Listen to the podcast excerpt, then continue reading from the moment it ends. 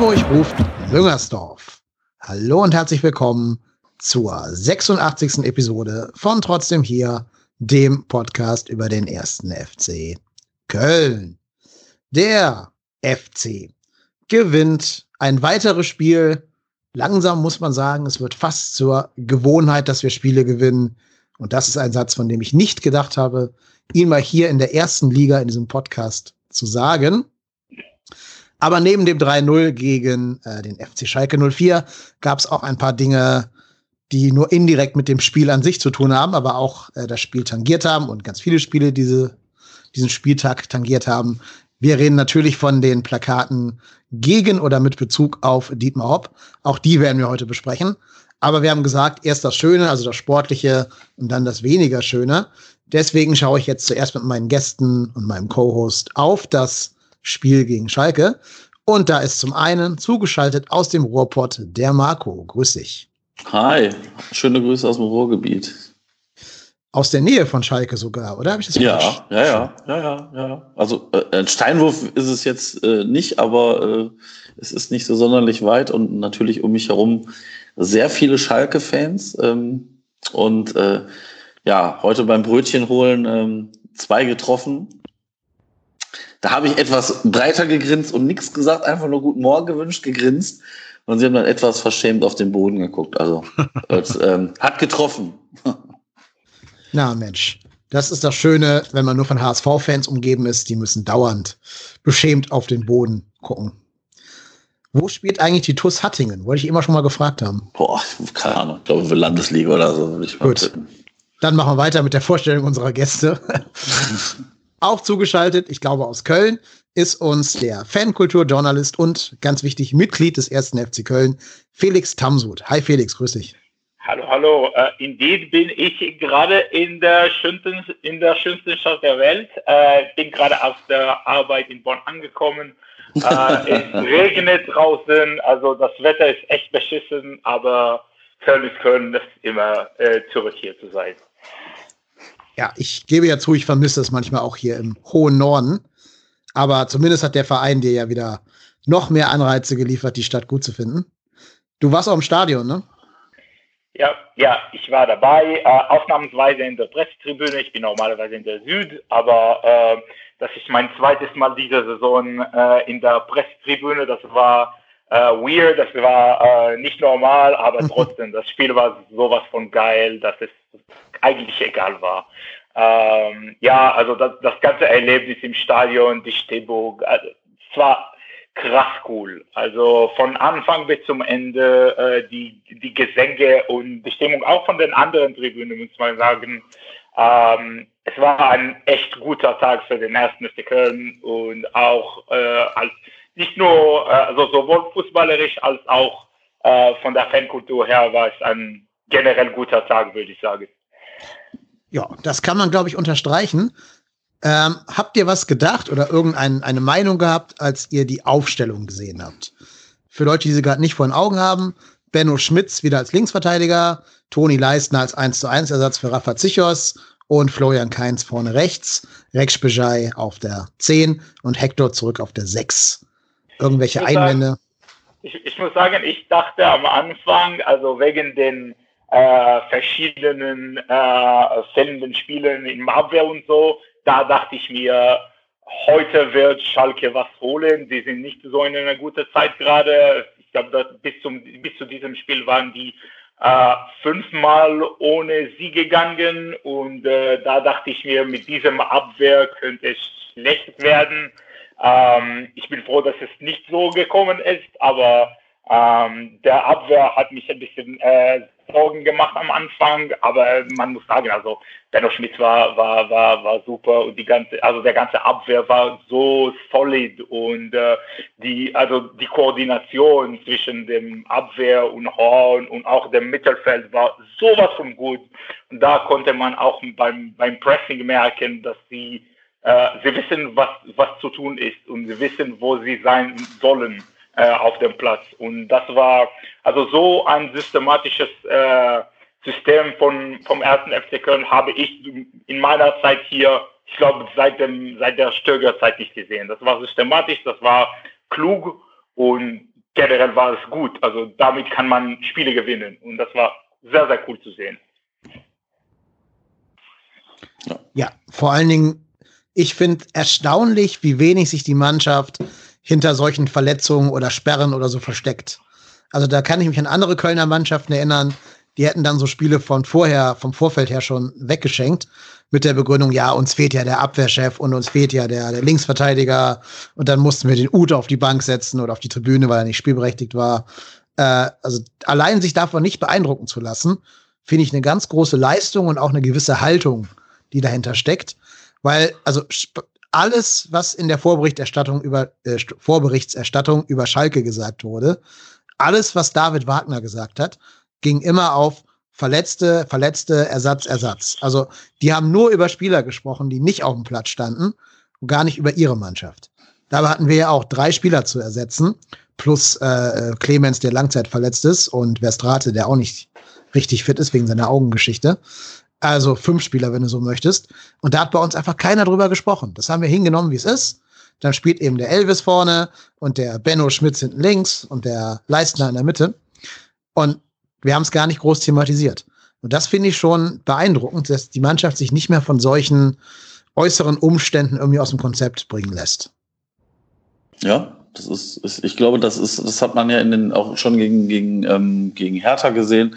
Ähm, du musst auf einmal umstellen, du musst, du musst, du musst Bornau rausnehmen, äh, sperrt, dann verletzt sich Tschichos, äh, Schmitz äh, muss für Katterbach ran und auf, und dann fällt auch noch Hector aus und irgendwie, das wäre sonst ein typisches, so diese typischen FC-Momente, wo alles in sich zusammenbricht, wie so ein Kartenhaus, was du nur so anpustest. Und man hat das Gefühl, dass es mannschaftsintern einfach stimmig aktuell ist und auch jeder weiß, was er auf seiner Position zu tun hat. Und ich glaube, das macht halt einfach aktuell vielleicht auch diesen Unterschied aus. Und ähm, ja, dann hast du vielleicht auch das Selbstbewusstsein, um dann halt auch diese, die Konter und diese, diese Angriffe so auszuspielen, wie wir es jetzt aktuell spielen. Schon gegen Hertha haben wir das gezeigt. Und gegen Schalke war es ja auch nicht sonderlich viel anders. Ähm, du, und du erzwingst halt auch mal Tore. Also ich meine, da werden wir sicherlich auch bei dem 3-0 drauf gucken. Das ist natürlich ein Ding, das haut der Nübel sich zwar selber rein, aber nichtsdestotrotz schießt keins nicht, passiert diese Aktion nicht. Und ähm, das ist schon, das ist schon wirklich äh, aktuell gar nicht so verkehrt, das zu spielen. Ja, absolut. Also ich, ich fand ich fand vor allem äh, sehr sehr beeindruckend, wie die Mannschaft äh, durch die ganze die ganze Zeit einfach so gut gepresst hat und das hat äh, dazu geführt, dass Schalke ein paar äh, Bälle einfach im, sogar im Abwehr verloren hat. Und das war also so, so ein Pressing, so ein, so ein System und so, so ein Gedanke hinter, hinter, hinter dem System habe ich seit seit langer Zeit von, vom ersten FC Köln nicht gesehen. Also äh, am, also an der Anfangszeit gab es gar kein System. Das war einfach äh, Spiel mal wie es ist und mal sehen wie es läuft. Äh, dann danach kam äh, der Bayerlotze, wo, wo, wo es ein System gab, aber die, das hat nicht so gut gepasst zum, zum Kader und so. Äh, jetzt passt das alles und ähm, es, sowohl von den Ergebnissen als auch von der Art und Weise äh, der, des Fußballs. Es passt und es passt gut. Ähm, die Frage ist halt, äh, wie lange es dauern äh, kann, dass es so gut passt. Äh, mhm. Äh, wenn man, äh, wenn man äh, über die, die Karriere von Gistol redet, also auch, auch in seiner Zeit in Offenheim, auch beim, beim HSV gab es gute Zeiten. Aber das hat nicht so lange gedauert, bis es ein bisschen äh, ein, ein bisschen runtergefallen ist. Und es wäre mal spannend zu sehen, wie es sich beim ersten FC Köln entwickelt, also fußballerisch gesehen. Ähm, ich hoffe, dass es so weitergeht. Äh, ich glaube, in den nächsten Spielen könnte es gut sein, dass es weitergehen wird. Und es ist auch gut so. Also es gibt äh, Paderborn ist unfassbar, ist ein unfassbar wichtiges Spiel äh, und auch das Derby natürlich. Aber äh, ja, mal sehen. Ich, ich freue mich über die Zeiten. Das ist schon, äh, das ist schon was als erster FC Köln-Fan zu sagen. Das ist nicht einfach, aber ja, es war was, glaube ich. Hm. Vor allen Dingen, was, was ich gar nicht mehr kenne als Köln-Fan, dieses Gefühl, dass ich in ein Spiel gegen Schalke 04 reingehe, hier im Podcast noch große Töne spucke und sage, wir gewinnen 3-0, ähm, aber das sogar nicht gesagt habe, weil ich irgendwie hochmütig sein wollte, sondern weil ich wirklich daran geglaubt habe. Und dann kommt das auch noch so. Also dieses Gefühl, dass man keine Angst mehr haben muss, dass dann Schalke irgendwie Burgstaller einwechselt und der die einzigen beiden Saisontore gegen uns spielt, äh, schießt oder so. Das ist was Neues. Einfach diese Selbstverständlichkeit, mit der wir auf den Platz gehen und wissen, wir gewinnen hier vielleicht nicht zwingend, aber wir drücken hier zumindest unser Spiel durch. Wir werden einige gefährliche Konter fahren. Links wird der Iso Jakobs euren Rechtsverteidiger richtig ordentlich beschäftigen. In der Mitte braucht ihr drei Mann, um Cordoba zu stoppen. Und selbst das gelingt nicht immer, ähm, wie man beim, bei seinem Tor gesehen hat. Und allein dieses Gefühl zu haben, egal wer da kommt, selbst Bayern Dortmund, da geht heute was. Das finde ich schon wirklich eine sensationelle Entwicklung, die wir jetzt unter Gistol genommen haben. Und ich denke, bei aller Kritik, die wir vorher an Gistol hatten, das muss man ihm schon, also ihm persönlich schon anrechnen und auch sehr, sehr hoch anrechnen. Ja, das auf jeden ja, Fall.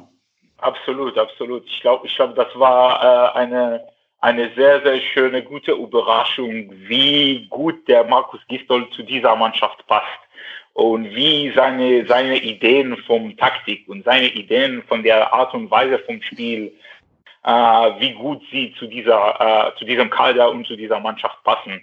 Ähm, es, es, sieht gut aus und es fühlt sich gut aus. Also es, es, passt einfach wie gesagt, also dass ich nur Komplimente über den ersten FC Köln zu sagen habe, ist schon, wie gesagt, ich, ich wohne in dieser Stadt seit was, vier, fünf Jahren und das habe ich, wie gesagt, auch in der Stöger-Zeit habe ich ein paar Anmerkungen gehabt, selbst wenn die Dinge gut äh, gelaufen sind. Heutzutage, ist, also die Ergebnisse sind da, die Art und Weise ist da, ähm, wir spielen also ein, ein, eine gute Art und Weise vom Fußball, also eine positive Art und Weise vom Fußball. Und das ist krass, wie, wie es sich an, unter Markus Gistol äh, entwickelt hat. Wie gesagt, ich bin einfach sprachlos und long may it continue. Einfach so. Ähm. Ja, sind wir, glaube ich, alle bei dir. Ja. Sollen wir mal auf ein paar, sollen wir mal ein paar Szenen aus dem Spiel rauspicken, also Highlight-artig und sie besprechen? Ja. Da wäre nämlich zuerst das Abseitstor, das Jonas Hector in Anführungsstrichen geklaut wurde. Ähm, ich glaube, war schon abseits. Ne? Also ich glaube, dass Keins war es ja, glaube ich, ja, schon sehr stark in der Sichtlinie von Nübel steht. Glaube ich, da können wir uns nicht beschweren. Auch wenn natürlich Thomas Müller auch vor Timo Horn rumgestanden hat beim 3-0 der Bayern. Aber äh, insgesamt würde ich sagen, die Aberkennung war in Ordnung, oder? Ja, also ich, ich habe das, äh, das Video nicht gesehen, aber es, also im Stadion hat niemand gemeckert oder so. Ich glaube, es war relativ, ähm, ja, äh, ich weiß nicht, ob es klar war oder nicht, aber im Stadion war das Gefühl, dass es, ähm, äh, dass es berechtigt, dass es nicht ein Tor ist und ja, also so geht man weiter. Ich glaube, dass das generelle, äh, die generelle Stimmung im Stadion war auch auch auch auf dem Platz war so, dass äh, alle gesagt haben, naja, egal, wir machen es noch noch nochmals. Es ist ja uns egal und das ist das auch passiert. Ähm, deswegen glaube ich, äh, kann man ehrlich gesagt wirklich nicht meckern. Genau. Vor allem war ja zwei Minuten später dann schon unser eigener äh, Striker mit dem Engelsgesicht wieder zugeschlagen hat. Der, der blonde Engel aus Belgien, Sebastian Bono. Ähm, aber davor, bevor dieses Tor fallen konnte, gab es ja den Freistoß, der schließlich zum Tor geführt hat. Ich glaube, über den kann man sogar mal ein bisschen genauer reden. Erstmal, glaube ich, hätten den recht wenig Schiedsrichter gegeben. Also, das ist wieder so ein Fall von endlich mal wieder Matchglück auf Seiten des FCs. Den hätten wir in der Hinrunde wahrscheinlich nicht als Freistoß bekommen, weil Hector ja noch in den Strafraum reinläuft und noch zu einer so halbwegs gezielten Aktion kommt. Mhm. Mir ist aber auch nicht ganz klar, was der da jetzt gepfiffen hat. Da war ja Sky auch so ein bisschen verwirrt. Ob er jetzt Handspiel gepfiffen hat, was es nicht gab, oder mit der Geste andeuten wollte, irgendwie Knie auf Knie, also faul. Aber dann hätte die Position des Balls nicht gestimmt. Deswegen keine Ahnung, was, was genau er da gepfiffen hat. Ja, gute Frage. Ja, also das stimmt. Also ich habe auch mich gewundert, dass er den Freischuss dann im Nachgang gepfiffen hat, weil er lässt ja noch weiterspielen. Dann hat Hector diesen, naja, ich sag mal, Abschluss. Und normalerweise heißt es ja, wenn noch ein Abschluss passiert, dann äh, erlischt äh, oder ist, ist der Vorteil, äh, hat er gegolten. Deshalb ähm, war es vielleicht ein bisschen glücklich, dass wir, dass wir da den Freistoß noch bekommen, ja. Mhm. Und dazu kommt ja auch Gräfe pfeift nix. Also der pfeift ja wirklich nie ja, ja, Foul. Das stimmt, ja. Und da halt schon, aber wir beschweren uns mal nicht. Ja, und danach war es natürlich auch von Schalke sehr schlecht und von uns sehr gut gemacht. Ähm, wenn ihr euch Bilder anguckt, der Bornau steht ja wirklich zwei Köpfe höher in der Luft als Gregoritsch und ich glaube Kenny war der andere, der ihm dazu geordnet war. Also das, ja, muss man auch sagen, gut gemacht, wahrscheinlich einstudiert. Und da gibt es dann eben gegen Bornau kein Halten. Nee. Zweitbester Torschütze. Der Hinteregger Ja, des FC Köln. Ja, der Ja. Hinteregger des ersten FC Köln. Fünf Tore. Das ist schon, ist schon für einen Verteidiger ist das schon gar nicht so verkehrt, glaube ich. Das ist super, Schon. ja. ja. Genau. Ja. Ja, und dann steht es da eben 1-0. Und ich glaube, wir haben jetzt gesehen, jede Mannschaft tut sich schwer gegen uns, wenn wir einmal 1-0 führen, weil dann können wir halt wirklich unser Konterding da aufziehen. Hm. Das stimmt, ja. Und man hat ja auch gemerkt, also für Schalke ging danach ja auch nicht viel. Ne? Die hatten diesen einen äh, Semi-Abschluss, der aber auch nicht gefährlich war. Und dann passiert hier so viel auch nicht. Die mussten einmal wechseln, weil sich Kabak verletzt hat. Ja. Aber eigentlich, also ich hatte nie das Gefühl, dass unsere 1-0-Führung da jetzt erstmal in Gefahr ist. Nee, also ich, ich fand's auch. Also ich fand's, ich fand's äh, auch beeindruckend, wie gut hat der FC, äh, der SFC Köln gegen die, ähm, die Attacken von Schalke äh, sich gewehrt haben. Also das war nach dem Tor, glaube ich, war das, dass Schalke ein bisschen das Spiel übernommen hat und mehr, mehr vom Ball hatte. Äh, aber die, durch, durch die ganze Zeit hat, hatte man das Gefühl, dass, ähm, naja, also die, die, also die Köln-Spieler einfach, äh, also vom Gefühl her, also wir können das regeln. Also ja, die Schalke hat den Ball, okay, aber ähm, selbst wenn sie also einfach den Ball gecrossed haben oder so, das, das war niemals das Gefühl, dass boah, das wird gefährlich oder so. Ähm, dieses äh, Selbstbewusstsein vom, vom Abwehr ist auch so eine erfrischende Entwicklung äh, unter Gisdol, finde ich, dass äh, selbst wenn wir nicht den Ball haben, wenn wir einfach auf dem Konter spielen müssen, ähm, hat die, der Abwehr dieses Selbstbewusstseinsgefühl, dass wir das einfach regeln können. Ähm, ich glaube, das ist das einzige Spiel, wo es einfach äh, nicht, äh, also die zwei Spiele, in denen es nicht äh, gekommen ist, ist natürlich Bayern und Dortmund, weil die, also äh, weil die die die Attacken von beiden ähm, von beiden Vereinen einfach Weltklasse sind. Also da, damit kann man nichts machen als ähm, durchschnittlicher Bundesliga-Verein. Aber äh, generell auf Bundesliga-Niveau sind wir sehr, sehr, sehr gut gekommen, sehr, sehr gut organisiert im Abwehr, was ich als mega, mega erfrischend finde. Ähm, und äh, ja, und dann kam den Konter für den äh, fürs, fürs zweite Tor und das war auch irgendwie vom Gefühl her war es auch zu erwarten, dass irgendwie, wenn Köln äh, den Ball äh, äh, hätte, dann wird's was ähm, mit Jakobs und mit Cordoba. Und das, war- das war so zu, sowas zu erwarten. Ähm, und das ist auch erfrischend ähm, als, als FC Köln-Fan natürlich. Mhm. Ich finde auch dieses Tor sensationell gut, dieses 2-0. Ähm, gar nicht auf so eine spektakuläre Weise, auf so eine unspektakuläre.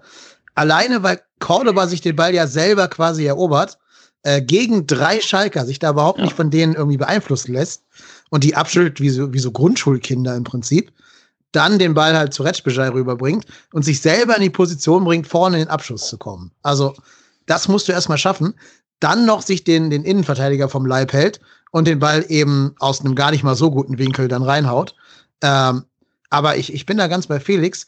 In der Sekunde, wo Retschbejai den Pass auf ähm, Cordoba gespielt hat, wusste ich, das gibt jetzt ein Tor. Ja. Weil das, das sind genau diese Cordoba-Szenen, wo du weißt, den kannst du jetzt nicht mehr stoppen. Den kriegst du maximal mit einem Foul gefällt, wenn überhaupt. Aber eigentlich wird es jetzt zumindest ein sehr gefährlicher Torabschluss werden.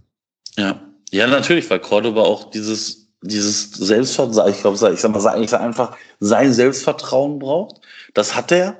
Und ich sag mal, ich glaube, die gleiche, wenn wir die gleiche Szene am Anfang der Hinrunde gehabt hätten, der Ball wäre sieben Meter am Tor vorbeigegangen von Cordoba. Aber dadurch, dass wir irgendwie jetzt gefühlt jeder weiß, was er zu tun hat und auch der Cordoba weiß, wo das Tor steht, nimmt er sich auch den Ball und ich sag mal, mit einer Selbstverständlichkeit macht er den rein. Und so, so halb im Fallen, das ist jetzt nicht so einfach gewesen. Und wie gesagt, das ist schon, das ist schon sehr stark. Also ich, ich muss dem Felix auch recht geben. Also dieses, diese Aggressivität, die wir da aktuell auf den Platz bringen und dieses Ball erobern und dann dieses schnelle in die Spitze spielen, beziehungsweise schnelle Angreifen, das tut natürlich, das hat natürlich Hertha letztes Jahr, äh, letztes Jahr, schon letzte Woche wehgetan, aber das hat den Schalkern ja jetzt auch den Zahn gezogen. Und ich sag mal, wir hatten ja auch vor dem Tor noch ein, zwei gute Aktionen, wo, wo wir es dann, wo es nicht immer hundertprozentig dann alles geklappt hat, aber wo man gesehen hat, boah, wenn da alles mal passt, was ja durchaus passieren kann,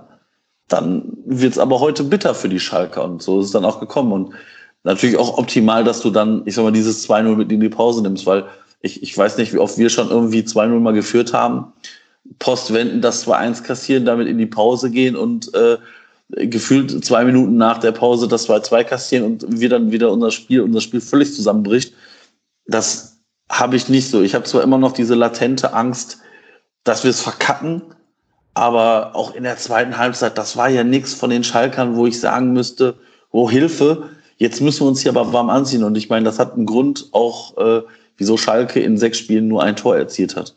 Und das haben wir ja gesehen an dem Tag. Ja, wobei ich zugeben muss, diese Angst hatte ich gar nicht. Also ich hatte nie das, die Angst, dieses Spiel könne kippen. Ich kriege sie nicht raus. Ach, das, das Gistol-Effekt einfach. Ja. Ich meine, die Schalke hatten dann ja eine Riesenchance. Die kam komplett zufällig zustande, weil der Ball irgendwie zweimal Flipper, Ping-Pong vor die Füße von Gregoritsch fällt. Da muss man wieder sagen, auch da wieder so ein Moment, wo Timo Horn uns gerettet hat, also zumindest diesen Anschlusstreffer verhindert hat. Ähm, aber das ist halt auch das, wenn es läuft, dann läuft es eben auch bei deinem Torwart. Oder andersrum, wenn es beim Torwart läuft, läuft es bei der ganzen Mannschaft, weiß ich nicht. Aber auf jeden Fall, außer dieser einen Szene, habe ich nie groß Angst gehabt, ehrlich gesagt.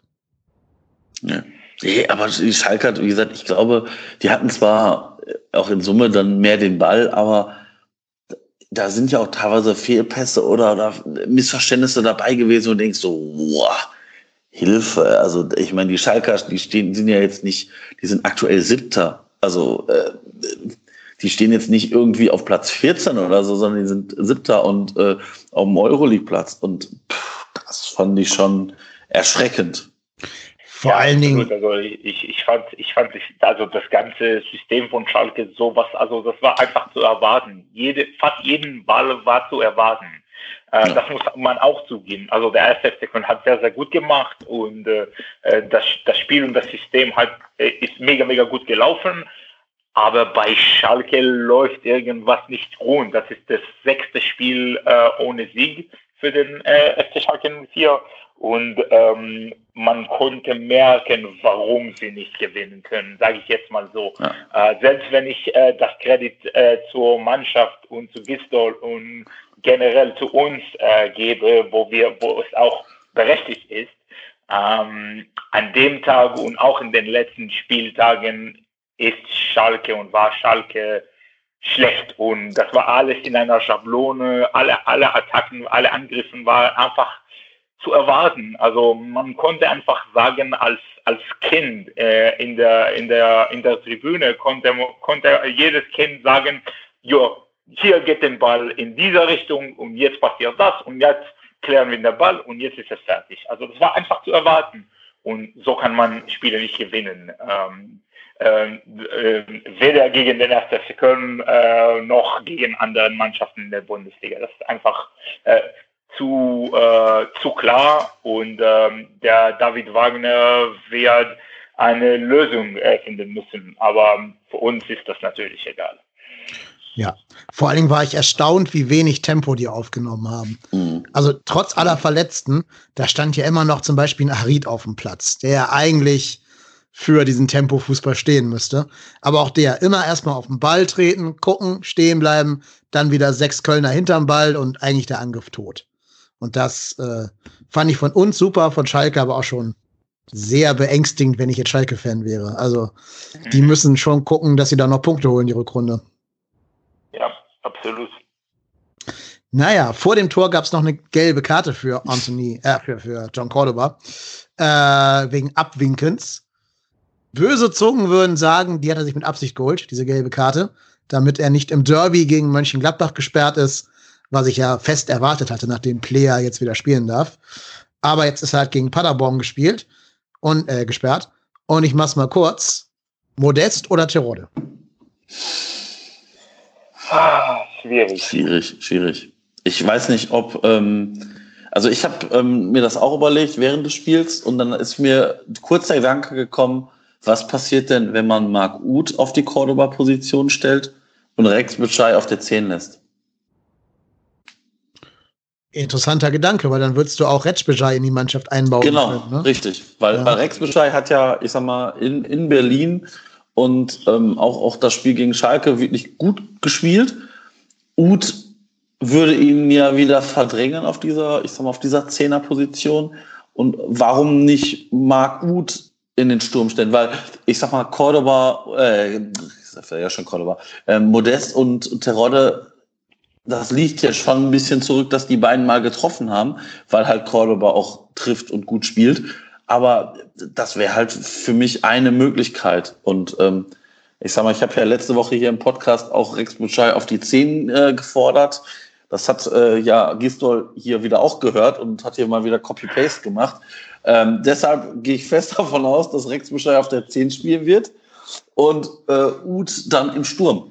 Und wenn das passiert, dann möchte ich bitte die Hälfte des Monatsgeldes von äh, unserem Trainer, dem Herrn Gistol, haben, weil dann äh, kann er mich ja auch als Assistent anstellen.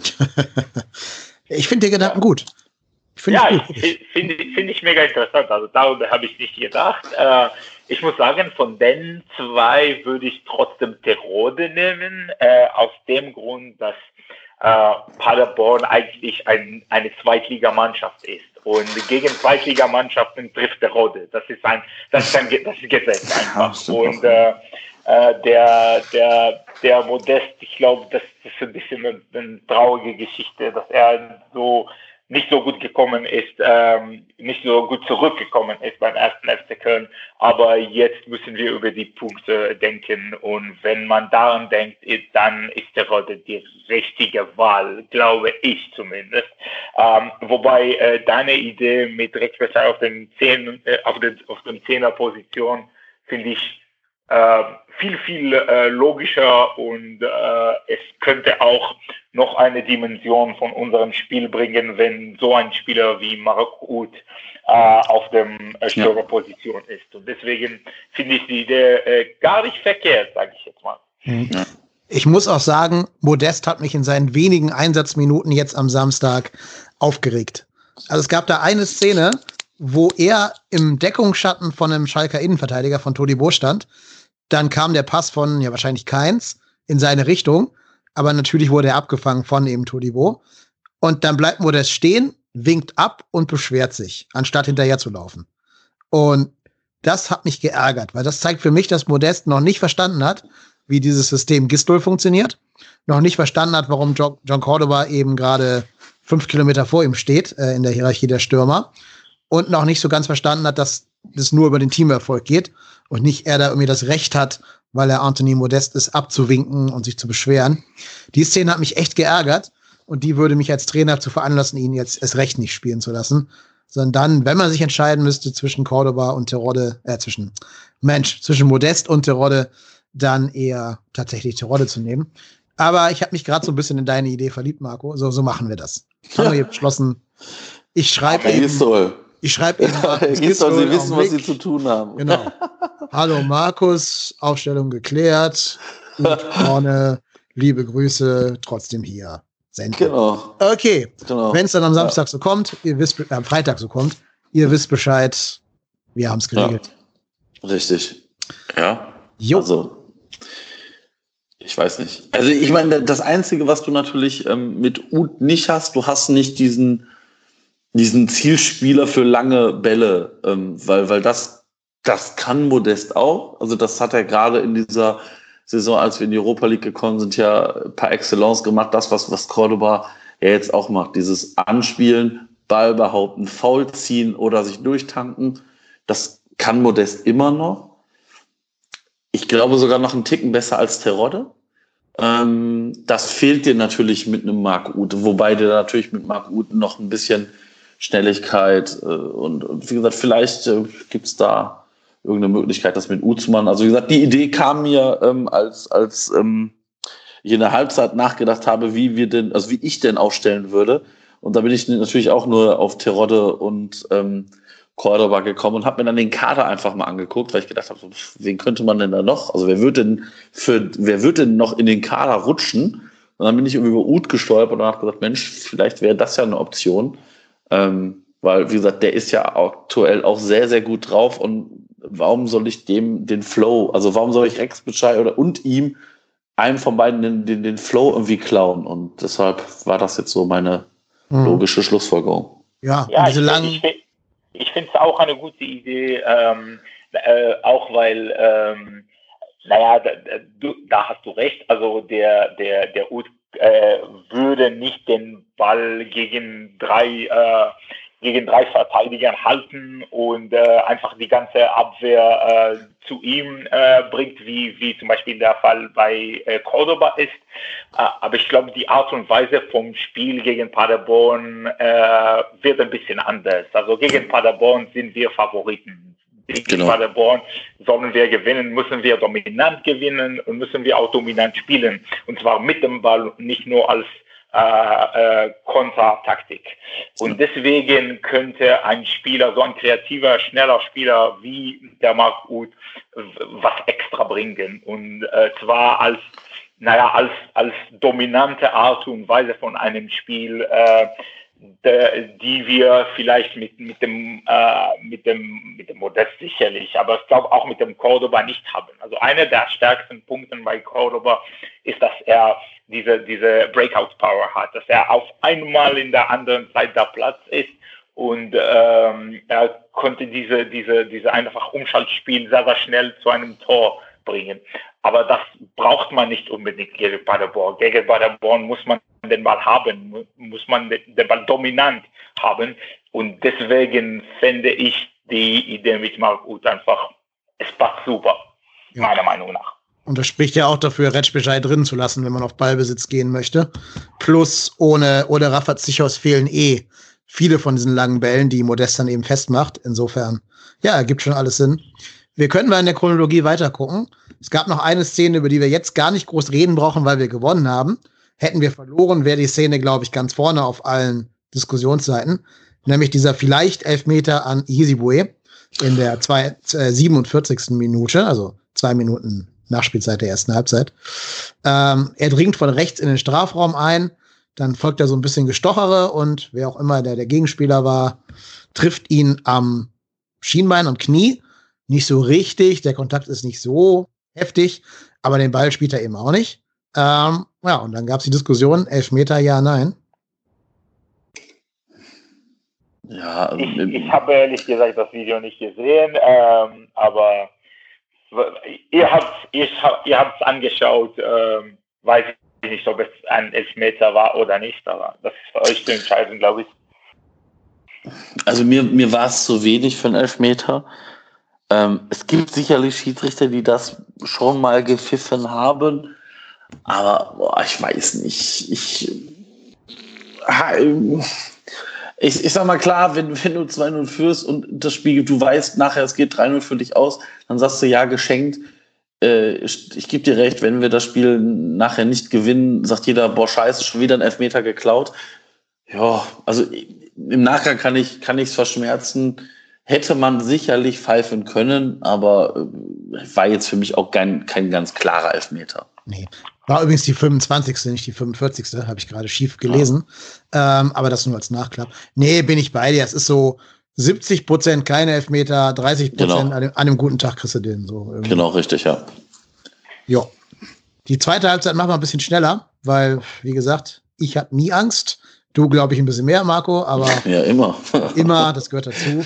Auch beim 4-0 hätte ich wahrscheinlich ja, Angst, aber. Das ist ähm, halt drin, das ist konditionalisiert. Ja, ja. Ja, aber das stimmt. Also, ja, ich, ich sag mal, ich habe immer so dann die Panik, dass wir aus dieser Pause rausgehen und diesen Start verschlafen. Und mhm.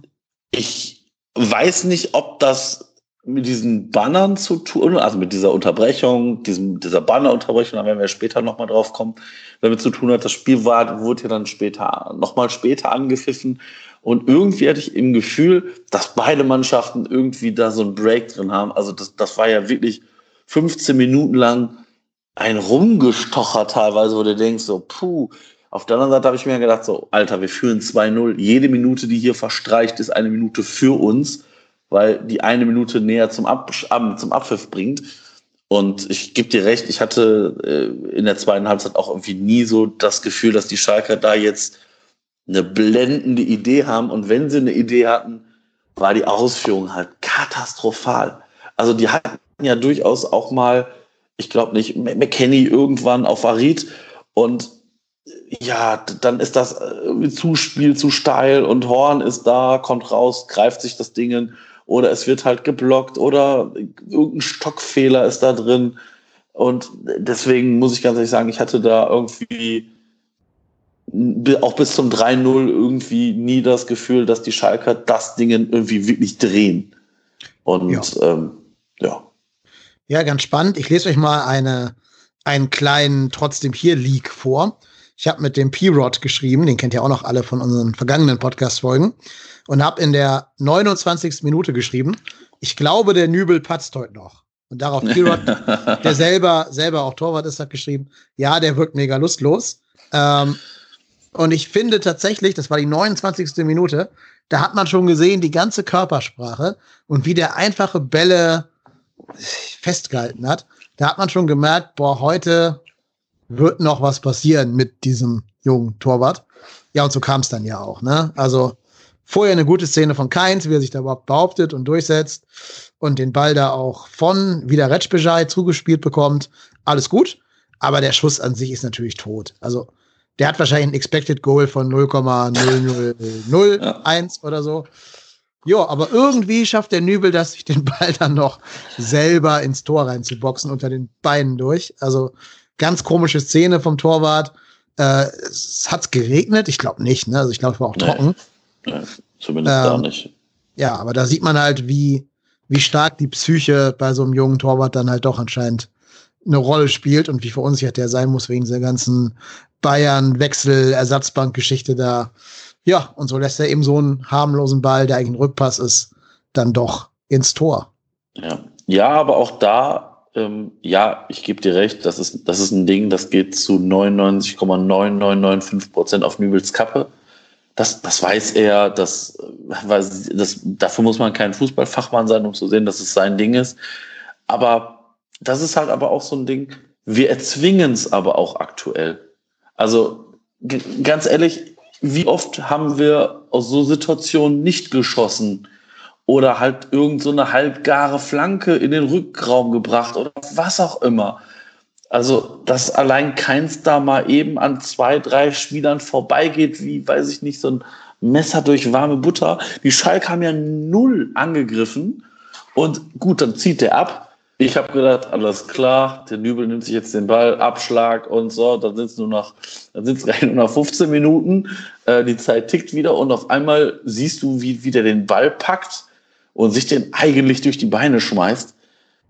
Ja, ist natürlich maximal unglücklich, dass der Ball dann natürlich auch noch genau mit vollem Umfang genau hinter der Linie ist. Ja, das ist natürlich auch noch maximal bitter für ihn. Ähm, hat ja auch schon in dem Spiel vorher gegen Leipzig an zwei, drei Toren nicht gut ausgesehen bei dem 5-0 von Schalke. Ähm, ist jetzt angezählt bei den Fans, weil er zu den Bayern geht und wurde dann aus dem Kader rausgenommen, ist wieder nur im Kader, weil, weil Schubert sich verletzt hat. Das, ich glaube, so einen jungen Treuter trifft das auch und ich glaube, man hat auch einfach gesehen, ich meine, der, der hat ja nachher, war ja den Tränen nah oder, oder hat sogar am, am Platz äh, geheult das kann ich sogar nachvollziehen. Also ich meine, wenn du da von den eigenen Fans so brüsk Nübel raus und der ist ja gar nicht mehr mit der Mannschaft dann auch zur Kurve gegangen, ist natürlich heftig. Aber gut für uns, bin ich ganz ehrlich. Nehme ich gerne an das Tor. Ja, kann ich nichts hinzufügen. Tat mir auch leid, ist ja noch ein junger Mann, 23 Jahre. Da macht man auch mal Fehler, klar. Hat auch nicht die beste Karriereentscheidung getroffen, meiner Meinung nach, mit seinem Wechsel dann nach Bayern. Muss er aber selber wissen. Ganz spannend finde ich aber, dass dann äh, Markus Gistol gesagt hat, jo, das Spiel ist gewonnen und erstmal zweimal gewechselt hat. Dann kam Drexler für Jakobs und Modeste für äh, Cordoba. Und dann war eigentlich klar, jetzt spielen wir das hier noch zwölf Minuten lang zu Ende und Judis. Also nicht mehr viel passiert. Ich glaube, da müssen wir auch nicht mehr reden. Thielmann kam noch für keins dann, um mhm. ein bisschen, bisschen Spielpraxis zu kriegen. Hat er auch wieder zugehört hier beim Podcast, weil wir genau das ja gefordert haben, den, den auch mal zu bringen.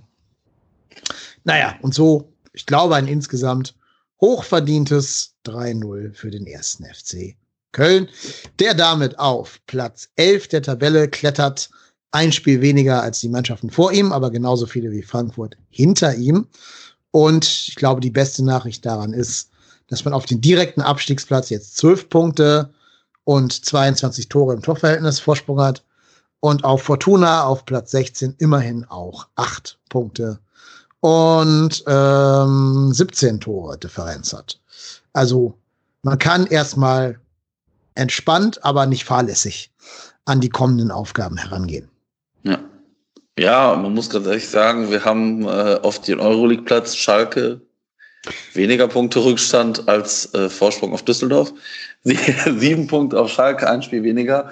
Ich habe das letzte Woche hier gesagt, für mich ist Europa nicht tot. Ähm, das werde ich jetzt jede, nach jedem Spiel, nach jedem Sieg, nach jedem weiteren Gistol-Erfolg auch hier untermauern. Kennst du den ja. Podcast von der Zeit? Alles gesagt? ja, ja. Die haben immer so das Codewort. Codewort. Ne? Ja. Wenn, wenn da der Gast das Codewort sagt, bricht der Podcast automatisch ab. Übrigens, ja. kleine Empfehlung: Letzte Woche war Thomas Hitzelsberger da zu Gast und hat sich viereinhalb Stunden lang Frage und Antwort gestellt, bevor er das Codewort gesagt hat. Aber das führen wir jetzt hier auch ein in diesem Podcast. Ab jetzt führt das Wort Europa automatisch zum Abbruch dieses Podcastes. Fast so, fast so wie wenn jemand ein Plakat hochhält, auf dem ein gewisser Mäzen aus Sinsheim ähm, irgendwie angegangen wird. Führt ja anscheinend auch automatisch zu Spielunterbrechungen. Und damit sind wir dann auch wunderbare Überleitung. Vielen Dank, Marco. Ich weiß, es war dein Hintergedanke dabei. Ja, natürlich. damit sind wir auch bei dem unangenehmen Thema des heutigen Spieltages der gesamten Bundesliga. Äh, liebe Hörer, wenn ihr nur für den sportlichen Teil hier seid, dann habt ihr jetzt alles gehört. Wir haben jetzt auf das Spiel zurückgeschaut, auf Paderborn vorausgeblickt, zumindest kurz. Und jetzt müssen wir ein bisschen sportpolitisch hier werden oder vielleicht sogar gesellschaftspolitisch. Deswegen haben wir auch unter anderem den Felix eingeladen, weil er da ja auch eine sehr dezidierte Meinung zu hat und da auf Twitter auch schon sehr viel zu geschrieben hat. Äh, für alle, die es vielleicht, weil sie unter einem Stein leben oder in der, in der Höhle leben oder so, nicht mitgekriegt haben. Es gab verschiedene Aktionen in verschiedenen Stadien, in denen mal mehr, mal weniger heftig Dietmar Hopp, der mit zehn oder mehr, mehr, äh, mehr Anteilseigner der TSG Hoffenheim, äh, angegangen wurde. Teilweise wurde er als Hurensohn bezeichnet, teilweise gab es so ein Fadenkreuz, wo er in der Mitte stand, sein Gesicht, sein Konterfei. Bei uns ist nur das Wort Hurensohn auf dem Plakat gestanden, ohne den Namen Hopp ausdrücklich zu erwähnen. Aber gemein hatten alle diese Aktionen dann auch heute am heutigen Tag noch bei Union Berlin, dass die Spiele jeweils unterbrochen wurden und beim Spiel Bayern gegen Augsburg sogar die Mannschaften in die Kabine äh, geführt worden sind und die letzten 12 bis 15 Minuten einfach nur noch den Ball hin und her geschoben haben, ohne am Spielgeschehen teilzunehmen. Ja, und das ist ein Thema, das hat die Gemüter erhitzt, das hat für viele Diskussionen gesorgt, das hat Sky, den Bezahlsender unseres Vertrauens, dazu veranlasst, so zu tun, als wäre irgendwo ein Selbstmordattentäter aufs Spielfeld gerannt und hätte, was weiß ich, Manuel Neuer in die Luft gesprengt oder sowas. Ähm, also die haben darauf reagiert, als wäre irgendeine Riesenkatastrophe passiert. Bei Doppelpass, Sky 90 und wie sie alle heißen, haben sich die Altvorderen die Köpfe wund geredet, während auf Twitter da eine ganz andere Meinung äh, zu herrscht. Und da würde ich einfach mal das Wort dir zuspielen, Felix. Wie siehst du denn diese ganze Aktion von Plakat bis Spielunterbrechung? Erstmal äh, sagen wir, das sage ich, ja, sag ich jetzt mal das Klare. Ein Fadenkreuz über eine Person zu platzieren, sehe ich als falsch. Grundsätzlich. Das ist nicht okay. Da, das gebe ich zu, ist keine Frage. Ich glaube, kein vernünftiger Mensch würde das äh, irgendwie äh, anders sagen. Das erstmals.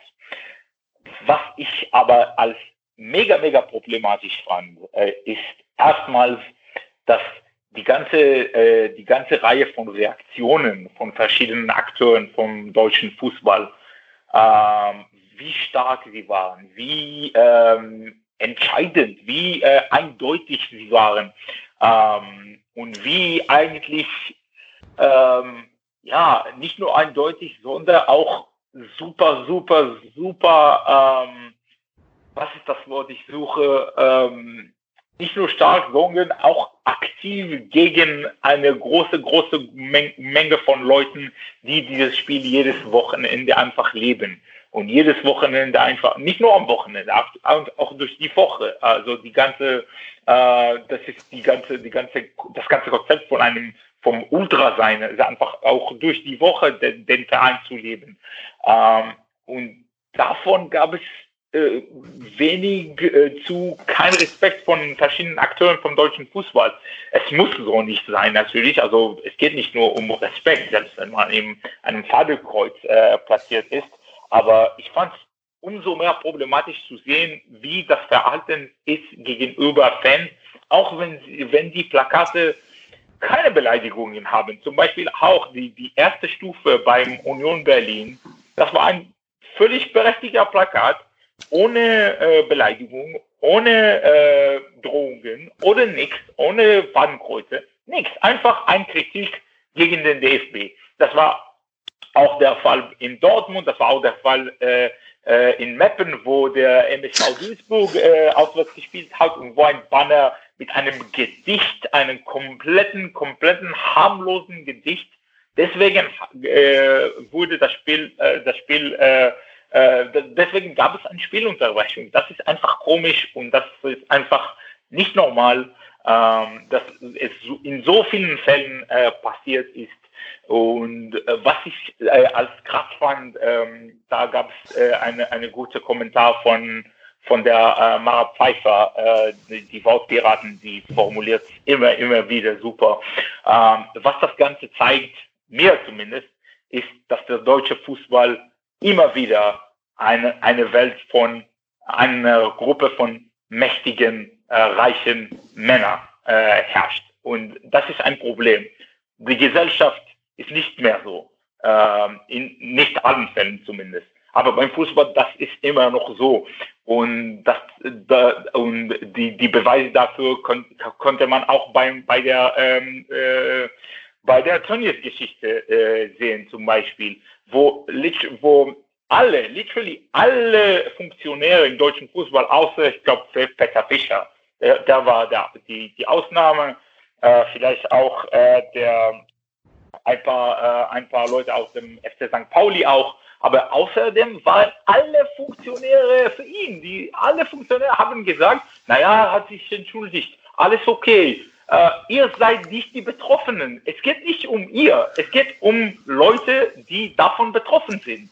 Äh, in diesem Fall war der Betroffene, aber danach waren alle mit diesen äh, unsäglichen Vergleichen mit, was weiß ich, Antisemitismus, Rassismus, Homophobie. Und äh, was mich richtig stört, ist, dass die Menschen oder viele von diesen Menschen, die diese, diesen Vergleich gemacht haben, haben gar nicht mit Diskriminierung zu tun. Da Thomas Muller hat niemals in, in seinem Leben diskriminiert worden. Dass er äh, dieses, diese Aktionen mit Antisemitismus vergleicht, Antisemitismus, eine, eine Diskriminierungsform, die 1000 Jahre in Deutschland hat, äh, ein, eine Geschichte mit einem Holocaust hat, und dann macht, dann macht er einen Vergleich mit ein paar Bannern gegenüber Haupt. Das stimmt nicht. Und äh, das zeigt, wie die Mara so gut äh, formuliert hat, das zeigt, dass diese Gruppe von mächtigen Männern äh, einander schützen. Und das ist ein Problem für den Fußball in Deutschland. Wenn der Fußball in Deutschland äh, so diese, diese Spiegel der Gesellschaft sein will, dann muss was sich ändern. Das, das, das kann nicht so weitergehen.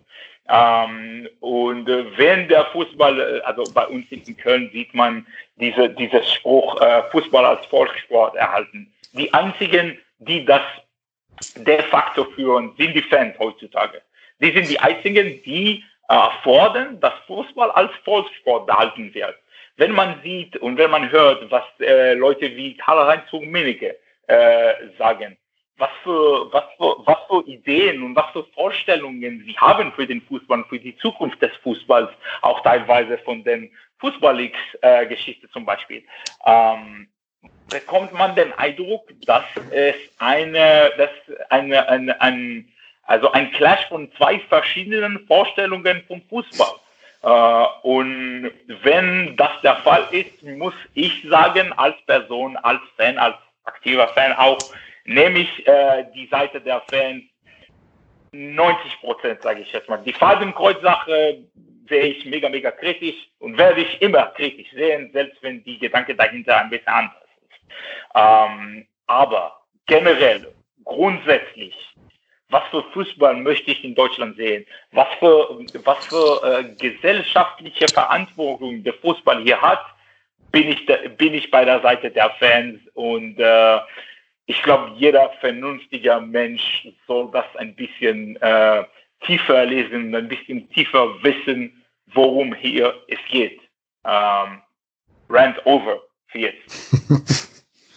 ja. ja, Marco, dein Thema. Ja, ja, ich, ich kann dem Felix äh, da nur beipflichten. Ja, ich, wie gesagt, ich habe heute mir mit diesen, mit diesen äh, Fadenkreuz-Sachen auch Gedanken gemacht. Ich persönlich finde es nicht so dramatisch. Also ich, ich sehe da nicht so die Problematik drin. Ich kann das aber verstehen, dass Leute das kritisch sehen. Ähm, wie gesagt, ich glaube halt einfach nur, was mich so übelst annervt, ist einfach diese Polemik, mit der da aktuell in diese immer gleiche Kerbe geschlagen wird. Bei Union Berlin, das erste Plakat, das zu diesem ersten Abbruch in diesem Drei-Stufen-Plan, es gibt ja so einen Drei-Stufen-Plan, erster Abbruch, zweiter Abbruch, Spielabbruch. Das erste Plakat durchlesen, da steht 2017 Doppelpunkt. Kollektivstrafen abschaffen, nun hopp hofiert und zwei Schritte zurückgemacht. Fick dich DFB. An was wird diese Unterbrechung also an, was ist das Substanzielle an diesem Plakat, was dafür sorgt, dass das Spiel unterbrochen wird? Fick dich DFB. Da ist weder eine Beleidigung bei Hopp drin, da ist weder Hurensohn genannt, noch sonst was. Da wird einfach gesagt, es werden Kollektivstrafen abgeschafft, weil Hopp das fordert. Wir gehen zwei Schritte zurück. Fick dich DFB. Sorry, also ganz ehrlich, wenn, wenn, wenn wir wegen sowas Spiele unterbrechen, dann muss jeder Gesang in der Kurve, der sich gegen einen anderen Verein richtet, müsste das Spiel jedes Mal abgebrochen worden. Weil stellt euch mal vor, wenn, weiß ich nicht, Leverkusen, Gladbach, Schalke, wer auch immer singt, äh, jeder Kölner ist ein Hurensohn. Das, das ist ja genau die gleiche Aussage, die da gegen Hopp getroffen wird. Ich habe es noch nicht erlebt, dass bei so Spiel, also dass bei so Fangesängen von anderen Vereinen Spiele unterbrochen werden. Also ich sehe es auch nicht als nötig an, aber oder weiß ich nicht, Timo Werner wurde, ich sag mal vorsichtig gesagt, jahrelang äh, massiv beleidigt mit Timo Werner ist ein Hurensohn. Da hat nicht ein Haar nachgekräht. Nur weil Dietmar Hauptmilliardär ist, zufällig, ganz zufällig wahrscheinlich auch mit SAP Sponsor beim DFB ist und äh, in diese Riege der alten weißen Männer, wie, wie Felix das auch schon angedeutet hat, schlägt. Weil woher kennen sich denn diese Rummeniges, Höhnes äh, und wie, wie auch immer? Die kennen sich doch alle vom Golfplatz und gehen nachher sich schön den Vino Pellegrino wegzimmern. Ja, ey, ganz ehrlich, also ich weiß nicht, wie oft Leute schon im Fußball beleidigt worden sind. Dietmar Hopp hat sich aber ganz, ganz, ganz, ganz, ganz am Anfang, als dieses, dieses Thema angefangen hat, als Hoffenheim in die Bundesliga gekommen ist und als diese ersten Proteste aufgekommen ist, hat sich Dietmar Hopp sofort in diese Opferrolle begeben mit seinem Konstrukt seiner TSG Hoffenheim.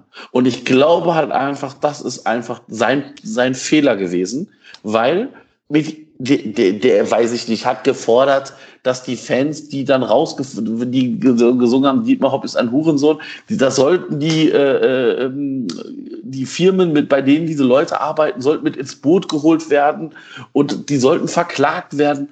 Ja, ganz ehrlich, Steh doch einfach drüber. Wenn Dietmar Hopp am Anfang gesagt hätte, Leute, ich finde das jetzt nicht richtig cool, dass ich hier beleidigt werde. Ich stehe da, mir geht's gut, ich habe ein gutes Leben, ich mache hier genug, mir ist das egal, wenn ein paar Deppen aus Gelsenkirchen, Köln, München, sonst wo was gegen mich skandieren, sollen sie machen, sollen sie glücklich sein. Ich sehe die nach dem, nach dem Wochenende nicht mehr. Dann wäre das Thema vom Tisch. Nein, Dietmar Hopp fordert nach jedem Scheiß fordert er mit seiner TSG Hoffenheim irgendeine Scheiße ein. Und ich, ich finde es ich find's einfach, ich finde einfach dramatisch, was für Plakate. Ähm, Felix hat ja das, das Spiel Meppen gegen Duisburg angesprochen. Da hat Duisburg ein Plakat entrollt und das ist ernsthaft, das ist ja schon fast Kunst. Da stand drauf, hat der Dietmar genug Kohle, wird zu seinem Schutz und Wohle von Leuten, deren Wort nichts wert, mal wieder jemand ausgesperrt. Hut ab, MSV Duisburg Fanszene, das ist genial. Also das ist, das ist auch noch witzig. Und aber die, ich glaube halt einfach, dass es den Leuten gar nicht um Dietmar Hopp geht und um diese Plakate. Meiner Meinung nach steckt da ein größerer Plan dieser alten weißen Männer dahinter, sondern diese, diese unliebsame, unliebsamen Fans auszusperren und wie kann ich die an die Hammelbeine kriegen, indem der DFB mitzieht. Und ich glaube halt einfach, da geht's, da geht's gar nicht um in letzter Instanz um Dietmar Hopp oder sonst wen, weil äh, ich sage jetzt einfach mal als ähm, bestes Beispiel äh, Jörg Schmatke hier äh, in Wolfsburger Manier ähm, da beleidigt worden ist von den FC-Fans. Da ist ja auch keiner vom DFB aufgesprungen und hat gesagt, oh, da müssen wir aber mal interagieren. Nein, wird's nicht. Und ja. ähm, oder, oder ich sag mal, Toronariga. Wo war da der Aufschrei bei diesen Leuten? Wo war der? Da wird ein Spieler rassistisch beleidigt. Wo ist, wo ist dieser Aufschrei? Ja, der also ist nicht da. Der ist nicht da. Das ist auch, das hat auch meiner Meinung nach einen ganz klaren Grund, weil A, Toronariga keine Lobby hat bei diesen Leuten. B, nicht Sponsor beim DFB ist und nichts für die Region Sinsheim gemacht hat. Also, und, und nicht beim FC Bayern spielt. Und nicht, genau, und nicht beim FC Bayern spielt. Also das ist dann, ich finde das alles so fadenscheinig.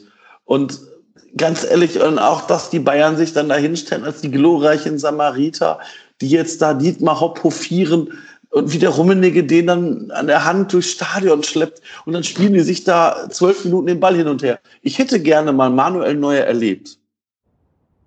Also ne, Andeutung, Spielerbruch beim Spielstand von 0-0. Dann hätte ich gerne mal den Reklamierarm gesehen, wie der da durch die, die Stadion gefegt wäre.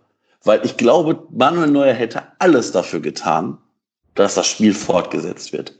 Und nicht so fortgesetzt wird wie jetzt beim Stande von 6-0. Beim Stand kann ich mich auch hinstellen und sagen, ja, komm, wir spielen uns jetzt hier zwölf Minuten den Ball zu und wir sind doch so gute Menschen. Ja, ey, Leute, ey. Das ist, das ist äh, so fadenscheinige Argumente. Das ist, äh, finde ich, finde ich aktuell ganz, ganz schwierig. Ja, also da, dazu muss ich sagen, also ich, ich, ich bin komplett bei dir. Äh, ich finde es auch bemerkenswert, wie der Umgang mit den Ultras sich entwickelt hat in den letzten Monaten. Äh, ich glaube, äh, in diesem Kontext muss, muss man die, äh, die äh, Footballists erwähnen, wie die äh, Funktionäre beim FC Bayern über ihre eigenen Vorstellungen von Fußball reden und was für Fußball sie wollen und was für Zukunft sie wollen für den Fußball, äh, sowohl bei den Bayern als auch in Deutschland generell. Ähm, und in diesem Kontext muss man das, muss man das sagen. Äh, die Ultras und die Ultrakultur und die, äh, also die Macht der Fans ist einfach ein Hindernis für die Plans äh, des FC Bayern in diesem Kontext. Ähm, die Fans in Deutschland, die organisierten Fans in Deutschland würden das niemals akzeptieren, dass äh, ein Verein aus der Liga äh, geht. Die, die Vereine, die äh, Fans in Deutschland würden niemals akzeptieren, dass so ein Lobby für, für Investoren gäbe. Die Fans in Deutschland würden niemals akzeptieren, dass äh, der Fußball einfach so unglaublich kommerzialisiert wird und so weg von den, äh, von den Städten, von den Orten, wo, wo, wo er herkommt, äh, geht. Das würden niemals die Fans in, äh, äh, akzeptieren. Und es geht genau darum, genau darum ist es äh, bequem für den äh, Rummenigge zu sagen, wir sind bei Hopp.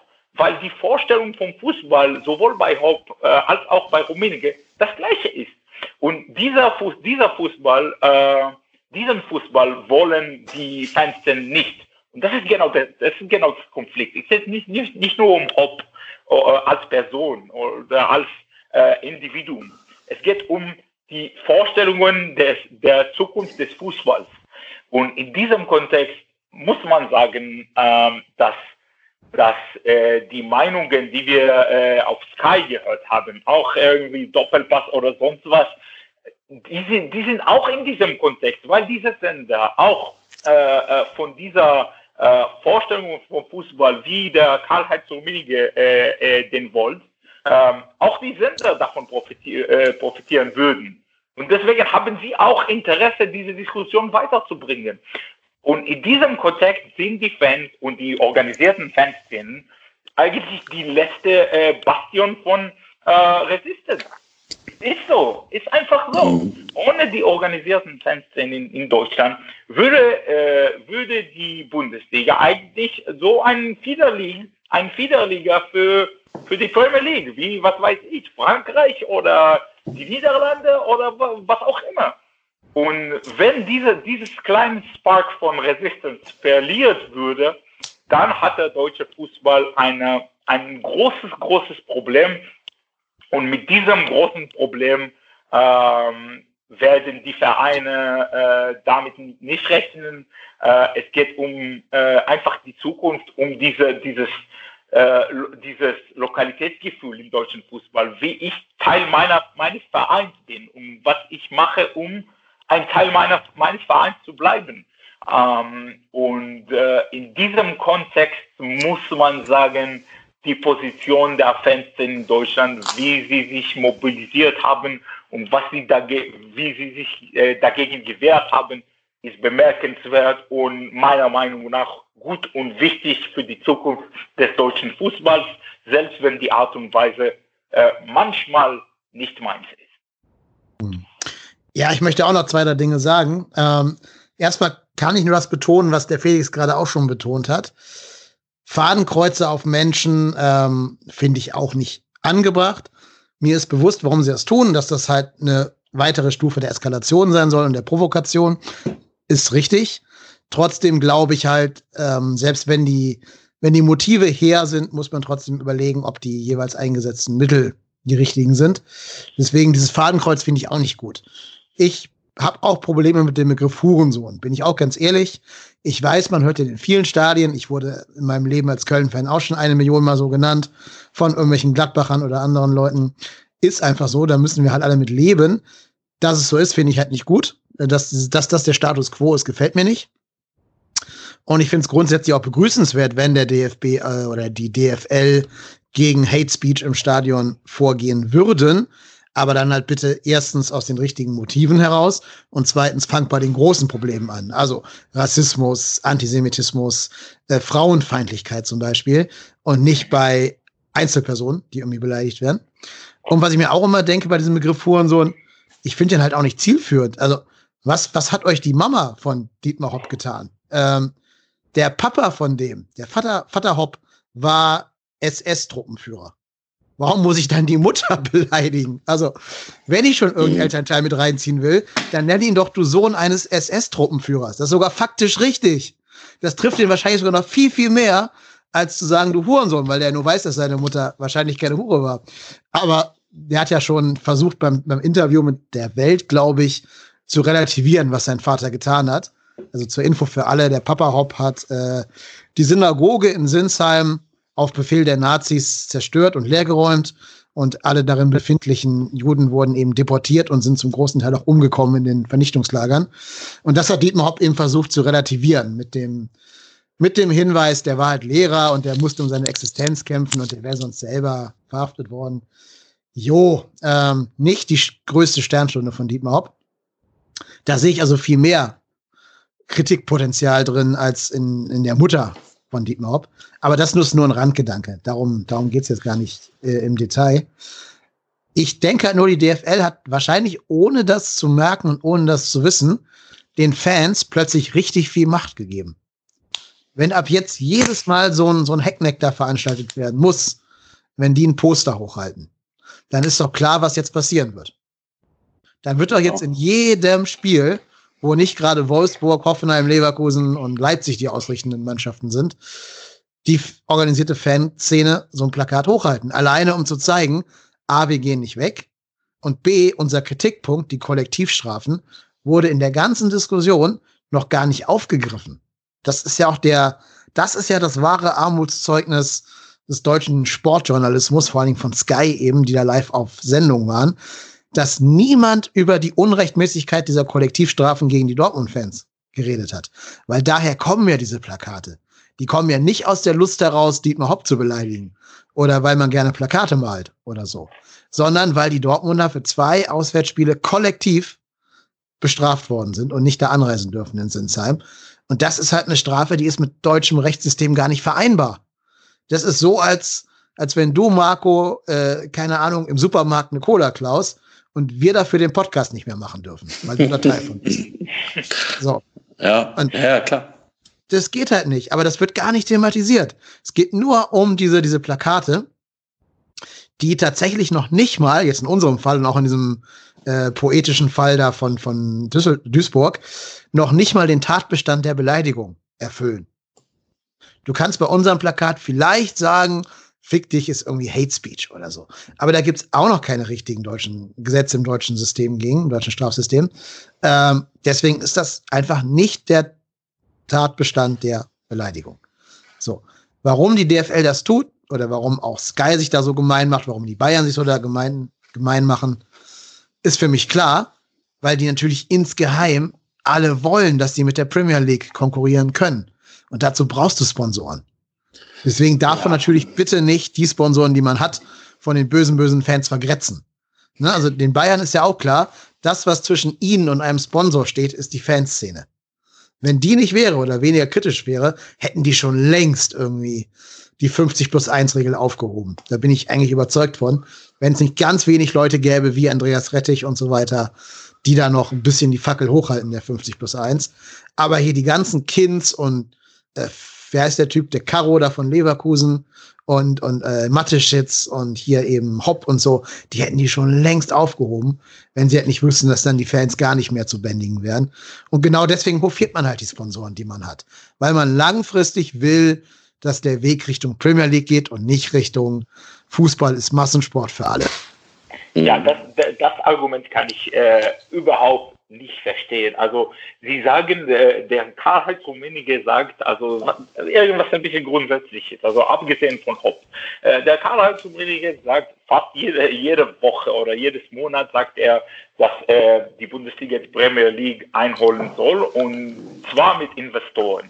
Ähm, als ob morgen die, morgen, sagen wir, sagen wir mal so, morgen fällt der 50 plus 1 Regeln glaubt ehrlich, glaubt mal ehrlich, der Karl Rummenigge, dass morgen ein, irgendein Oligarch irgendwie kommt und der, was weiß ich, den VfL Wolfsburg kauft und zu einem Weltmacht äh, die, die, die macht. Also das ist einfach unwahrscheinlich. Es gibt zu viele Vereine, äh, sage ich jetzt mal, vielleicht wären, wären äh, vielleicht gäbe es zwei, drei Vereine, die von einem reich, äh, reichen Investoren äh, gekauft werden und dann werden sie irgendwie sportlich verbessert für eine, für eine gewisse Zeit.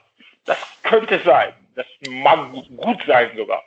Aber generell für den Fußball in Deutschland, was das dem Fußball macht und was das für die Verbindung des Fußballs zu der Gesellschaft hier macht und was für Änderungen das wird sich mitbringen, wenn sowas passiert. Ähm, ich glaube, das wäre eigentlich eine Todesstrafe für den Fußball in Deutschland, wie wir ihn kennen.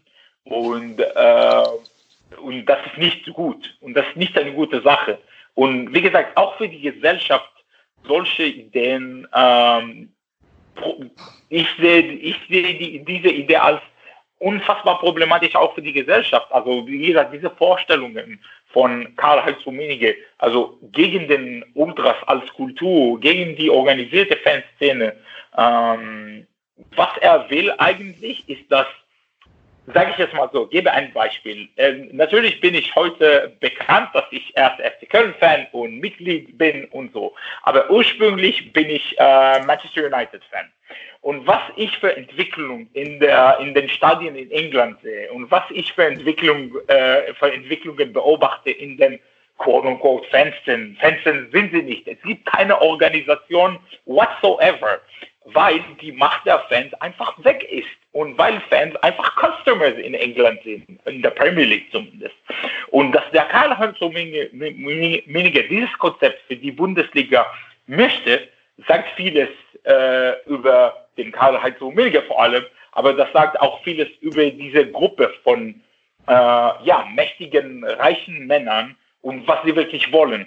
Sie wollen äh, mehr Macht haben, sie wollen mehr Geld haben. Einfach so.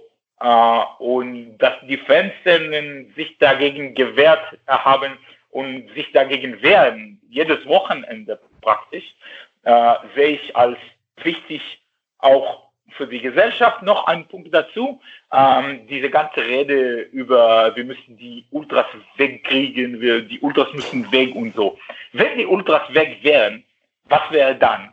Fankultur her wären die Stadien so gut wie tot.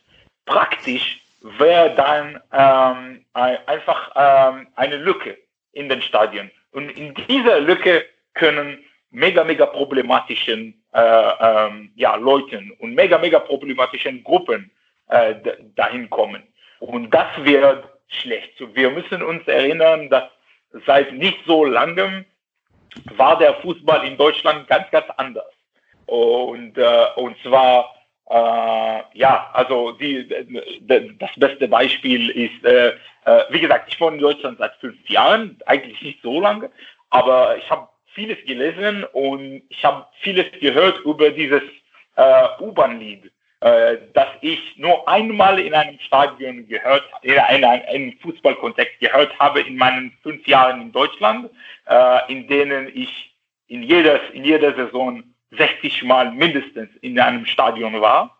Ähm, nur einmal habe ich dieses U-Bahn-Lied gehört. Was ich von den alten Fans höre, dass sie jedes Wochenende ein Lied über eine U-Bahn nach Auschwitz gehört haben. Äh, und wie, wie, hat sich die Situation geändert? Auch dank, dank der Fanprojekte zum Beispiel, aber auch dank der Ultras und die Subkultur, die äh, mitbringen. Das muss man auch sagen. Wenn die Ultras nicht da wären, können auch problematische Teile der Fankultur dahin kommen und der, den Fußball einfach zu einem anderen Sport machen. Und zwar nicht in einer guten Art und Weise. Äh, für, und, und, das geht vor allem für Leute wie ich. Ich bin äh, nicht Deutsche, ich, ich komme nicht aus Deutschland, ich bin Jude, ich bin Israeli und ich gehe in einem Stadion als äh, Ausländer.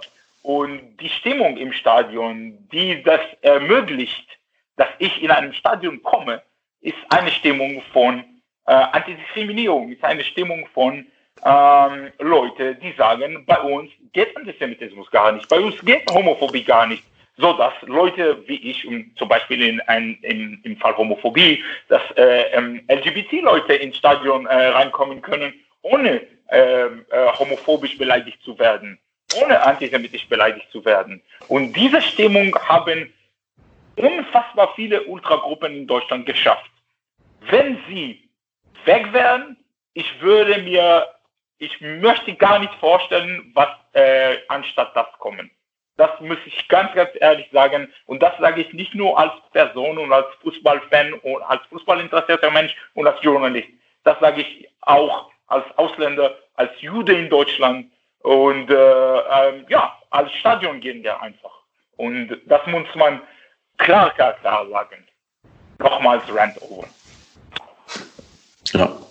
Ja, ich glaube, das ist, das ist halt auch wirklich ganz wichtig. Ich glaube, das, verge das vergessen echt ganz viele, dass die Ultras nicht nur irgendwelche Schmähplakate machen, sondern auch für so eine Kurve und die aktive Fanszene massiv wichtig sind. Und ähm, aber ich glaube, was, was, die, was diese Macher, die Rummeniges, Hobbs, Kins und noch wer auch immer vergisst, wir werden die Premier League nie, nie, niemals einholen. Das hat einfach damit zu tun, dass in, auf dieser ganzen verschissenen Welt einfach mehr Englisch gesprochen wird als Deutsch. Dass die haben einfach einen Vorteil, dass die seit 100 Jahren gefühlt einfach ihre Vermarktung einfach international haben. Und wir, uns fällt das jetzt nach, ich sage jetzt mal vorsichtig, nach 25 Jahren auf und wollen jetzt irgendwelche chinesischen Märkte erobern. Das werden wir nicht schaffen mit dieser Bundesliga. Und jetzt mal ganz im Ernst. ich, ich, ich glaube doch, es gibt doch Vereine, die kriegen ihr Kackstadion jetzt noch nicht mal voll. Leverkusen, Hoffenheim, Wolfsburg, die, die kriegen doch Hertha, die kriegen doch ihr Stadion nicht voll. Wie, wie, wie sollen die das denn machen, wenn auch noch der einzige Unique Selling Point der Bundesliga wegfällt? Die Stimmung. Es kommen doch sogar Fans aus anderen Ländern hier hingeflogen, weil sie eben genau das sehen wollen. Es kommen, es kommen Engländer nach, nach, ich sag mal, nach Frankfurt, genau. nach, nach Köln. Also, ne, also da, wie gesagt, es gibt ja, ja durchaus auch in Köln Beispiele, die, die dann man namentlich nennen könnte. Aber, weißt du, ich meine, ganz ehrlich, es wäre, also ich meine, dass, dass die das natürlich wollen, weil es natürlich gegebenenfalls mehr Geld bringt, ist geschenkt. Aber ich glaube einfach, dass das einfach ein Setzen aufs falsche Pferd ist, weil man sieht es ja in Frankreich, man sieht es in anderen Ländern, Du kannst die Premier League nicht eins zu eins kopieren. Es wird nicht funktionieren. Und ähm, demnach kann ich das Ganze nicht ganz nachvollziehen, ob das dann deren hehrer Plan ist. Ich persönlich glaube es halt, aber ähm, sie werden damit meiner Meinung nach äh, scheitern. Ja, vor allen Dingen, man muss sich mal dieser, dieser Absurdität bewusst sein. Ne? Stell dir mal vor, du bist dann da auf dem Bankett, der Altvorderen. Da sitzen dann der überführte Steuersünder Karl-Heinz Rummenigge, der vorbestrafte Uli Hoeneß, der selbstbekennende Rassist Clemens Tönnies und halt eben Dietmar Hopp und fordern mehr äh, Gesellschafts- oder die Gesellschaft ja. dazu auf, mehr, mehr, wie soll ich das sagen? Mir fehlen gerade die Worte, ich bin total aufgeregt. Ähm, die fordern dann dazu auf, mehr Zivilcourage zu haben oder sowas. Gerade diese vier Pappnasen. Also, mhm. das ist, ist, ja schon an Absurdität nicht mehr zu über, überbieten. Das ist ja eigentlich schon irgendwie ein Monty Python-Sketch, wenn man sich das mal vor Augen führt. Ne? Das ist so, wie wenn, keine Ahnung, da sitzen dann vier Blinde am Tisch und wollen irgendwas über die Farbe Orange diskutieren oder sowas. Und das, ja, das Allerschlimmste an der, ja, genau. Und das Allerschlimmste an der ganzen Sache ist ja, ähm, dass wir doch alle wissen, dass sie das jetzt nicht als Beginn einer Veränderung im Handling mit den großen Problemen angehen. Also die nächsten Affenlaute, die kommen gegen dunkelhäutige Spieler, werden wieder ignoriert werden. Da kommt vielleicht eine Stadion-Durchsage, vielleicht. Wenn wir Glück haben, wird das Spiel mal kurz unterbrochen, um zu zeigen, hier so nach dem Motto, wir haben es versucht. Ne? Aber die werden doch nicht mit dem, betroffenen Spieler da Händchen halten, durchs Stadion gehen und sich die Bälle hin und her kicken. Das braucht halt leider keiner zu glauben. Ich habe jetzt gerade gelesen, in Frankreich wurde wohl ein Spiel von Marseille wegen rassistischer Vorfälle abgebrochen. Das ist sehr lobenswert, ist sehr gut, ohne dass ich jetzt genau weiß, was da passiert wäre. Ähm, aber das werden wir in der Bundesliga nicht erleben. Alleine schon, weil die sich natürlich alle selbst die Nächsten sind und genau wissen, dass die jetzt schon keine Termine mehr haben für Nachholspiele, siehe Frankfurt gegen Bremen. Und allein aus dem Grund werden die immer gucken, ein Spiel auf Teufel komm raus durchzuziehen. Weil deswegen mussten ja die Bayern sich ja noch die Bälle hin und her kicken mit, mit Hoffenheim, damit es juristisch gesehen nicht als ja. Spielabbruch gilt. Und die werden jetzt einfach genauso weitermachen wie bisher und werden überhaupt gar nicht verstehen, was die Kritik ist. Das ist ja auch das große Problem von Dietmar Hopp. Dietmar Hopp versteht nicht, was die Kritik an seinem, an seiner seinem Investment da in, in Hoffenheim ist. Und wenn du den darauf ansprichst, wird er immer nur sagen, aber ich tue doch so viel für die Region. Ich habe doch so und so viel tausend Millionen, hundert Euros in die Kinderkrebshilfe und sonst wohin gesteckt. Super, toll, mach das bitte gerne weiter. Von mir aus schreibt die alle in ein Testament rein, ist mir wurscht. Aber das hat doch mit der Kritik an dir nichts zu tun.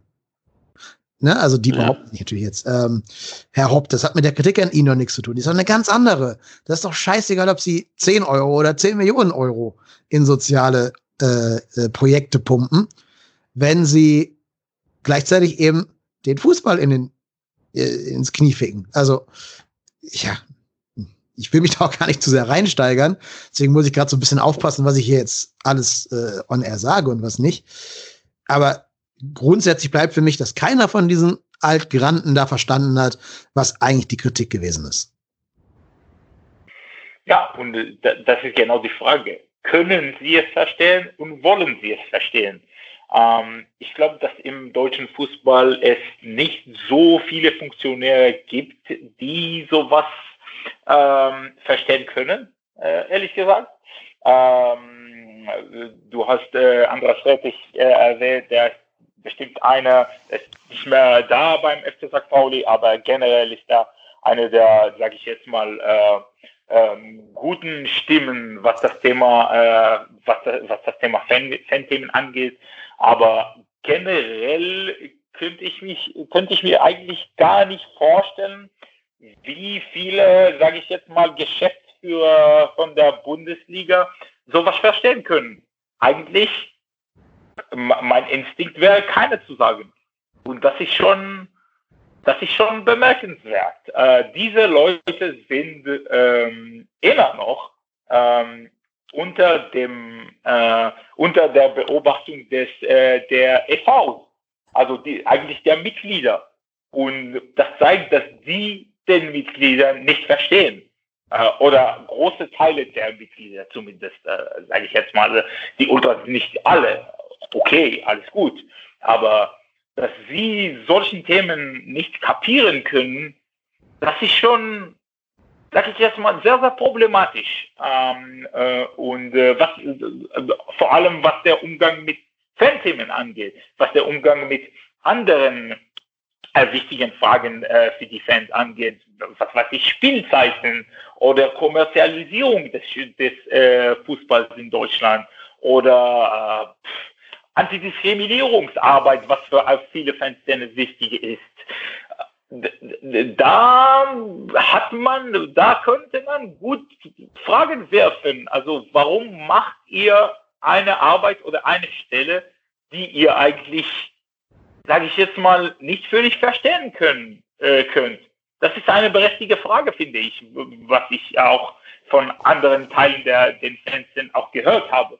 Ähm, und ich finde es auch berechtigt. Also äh, diese Fragen rund um diese Hauptgeschichte werden ähm, eigentlich große Teile der, äh, der Zukunft des Fußballs hier bestimmen.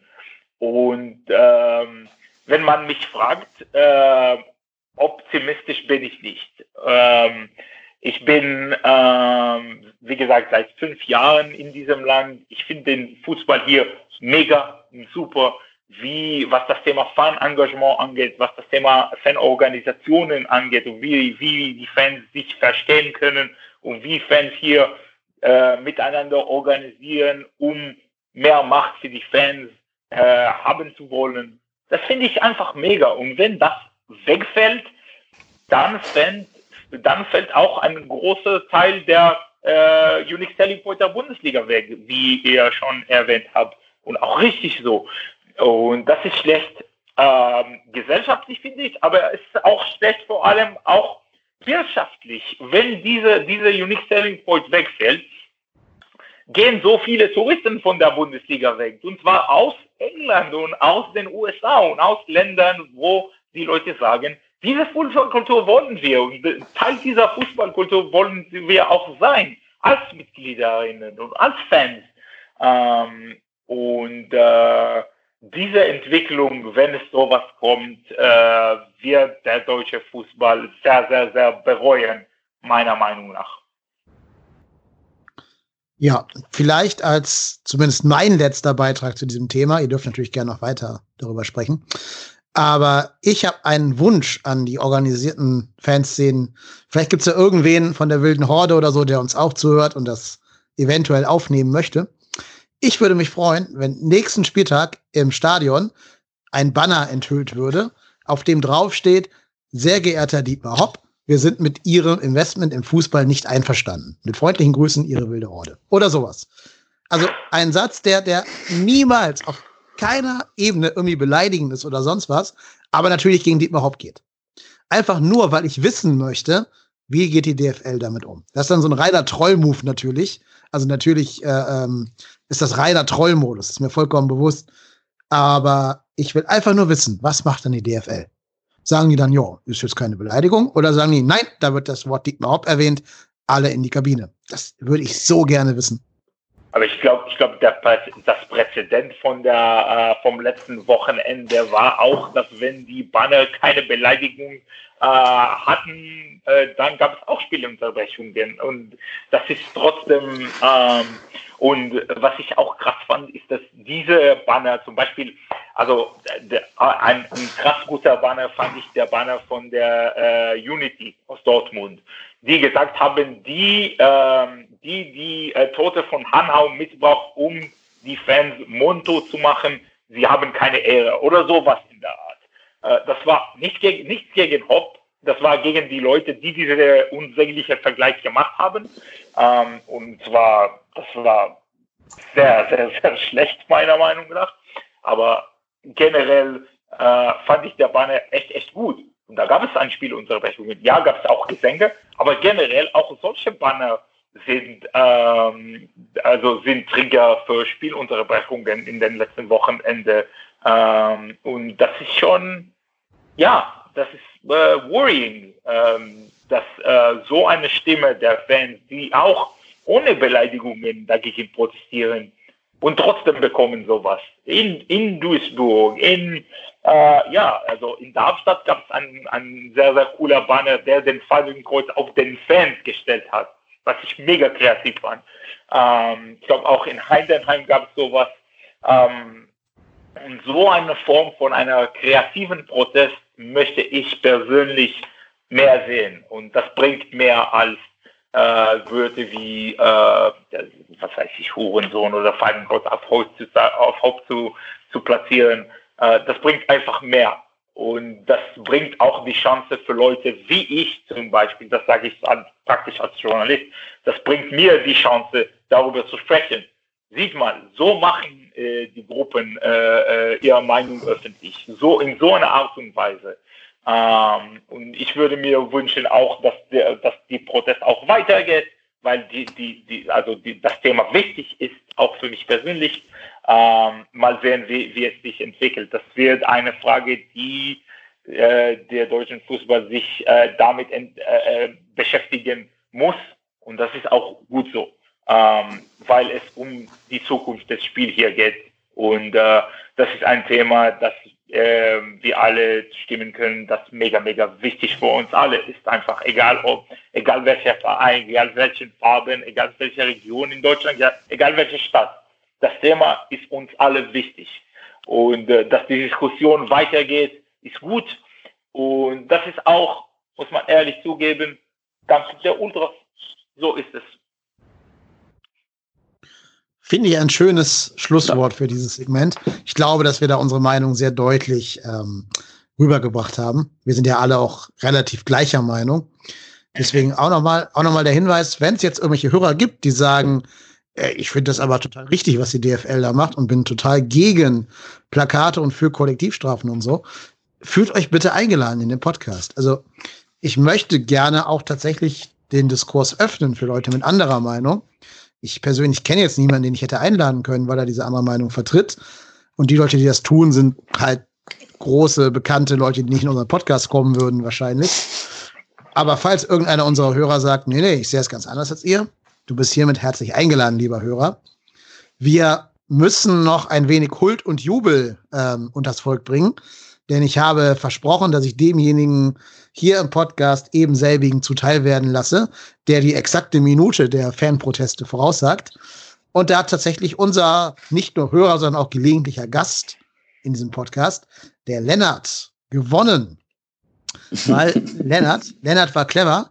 Lennart, Lennart hat gesagt, der Protest kommt nach 18 Minuten und 99 Sekunden, also nach 19 Minuten 39. Uh. Ähm, und so war es auch. So war es auch. Ganz kurz vor Anpfiff war tatsächlich 18 Minuten und eben so gesehen 99 Sekunden obendrauf. Also insofern sehr clever, sehr gut.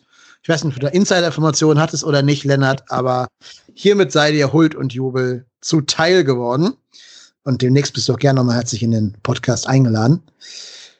Ja, ähm, wir müssen noch ein bisschen Hausmeisterei betreiben und unsere Hörer leider noch eine schlechte Nachricht überbringen. Denn, liebe Hörer und Hörerinnen, die nächste Folge wird es leider erst in 14 Tagen geben.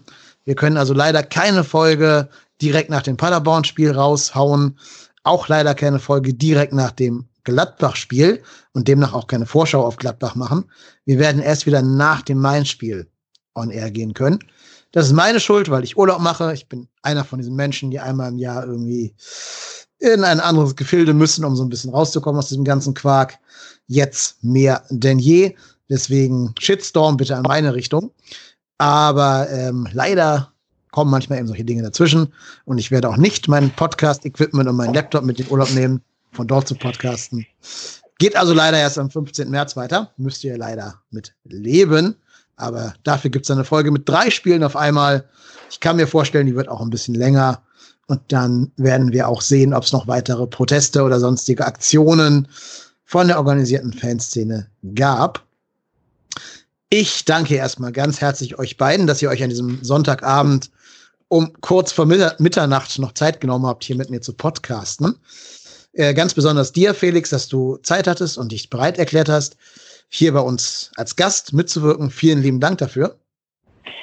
Thanks for having me. War, war eine, war, hat, hat echt Spaß gemacht, wenn es ein bisschen ähm, manchmal, äh, sage ich jetzt mal, äh, äh, anstrengend war mit den ganzen, äh, mit der ganzen Thematik mit Hop, aber es, es war mir eine Freude, gerne wieder äh, weiter so und keep up the good work. Ja, danke schön. genau, man auf C. Folgt bitte alle dem Felix auf Twitter, wenn ihr das nicht eh schon tut, unter ftamsud, äh, ftamsud. Ähm, ja, das macht ihr bitte alle noch als Hausaufgabe für die nächste Woche, nächsten zwei Wochen. Habt jetzt ja die ganzen Märzferien Zeit dafür. Außerdem bedanke ich mich bei Marco, unserem Dauerkurs und ständigem Begleiter hier im Podcast. Vielen Dank, dass auch du Zeit gehabt hast. Immer gerne. Nach, nach Siegen ja immer wieder gerne. Und ähm, ich kann schon mal was sagen. Also Paderborn, Gladbach, Mainz, das werden ja die drei Spiele, die wir in so einer Monsterfolge dann äh, ja dann uns anschauen werden. Ich prophezeie, dass wir zu dem Zeitpunkt, wenn wir die Aufnahme machen, mit 38 Punkten kurz vor Europa